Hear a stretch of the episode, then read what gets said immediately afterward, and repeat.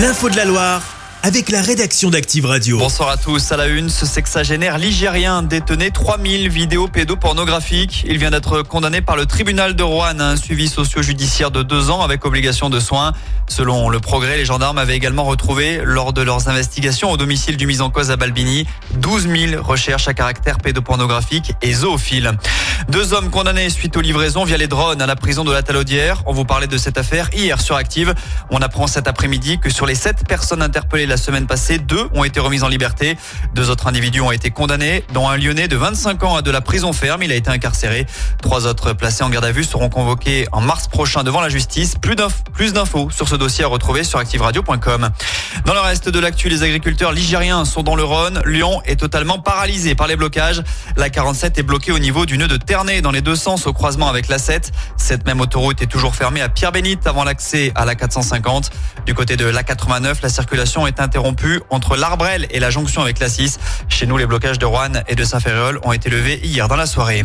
Autre mouvement de grogne, celui des centres sociaux de toute la France aujourd'hui.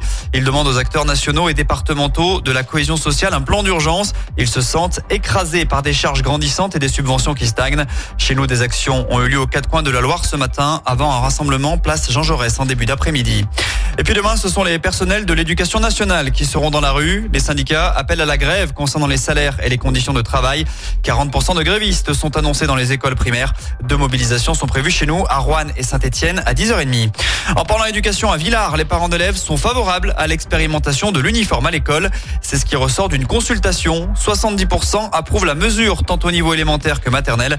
La mairie va maintenant se rapprocher des services de l'éducation nationale. On termine avec un petit mot de sport. En tennis, ça passe pour Océane Dodin à l'NG Open d'Andrézieux. La tenante du titre est tête de série numéro 1 affrontée pour son entrée en lice sa compatriote Loïs Boisson cet après-midi. Succès en 2-7, 6-4, 6-4. Chaque semaine, vous êtes plus de 146 000 à écouter Active uniquement dans la Loire. L'actu locale, les matchs de la SSE, les hits, les cadeaux, c'est Active. Source Médiamétrie, IR local, habitude d'écoute en audience semaine dans la Loire des 13 ans et plus, de septembre 2021 à juin 2023.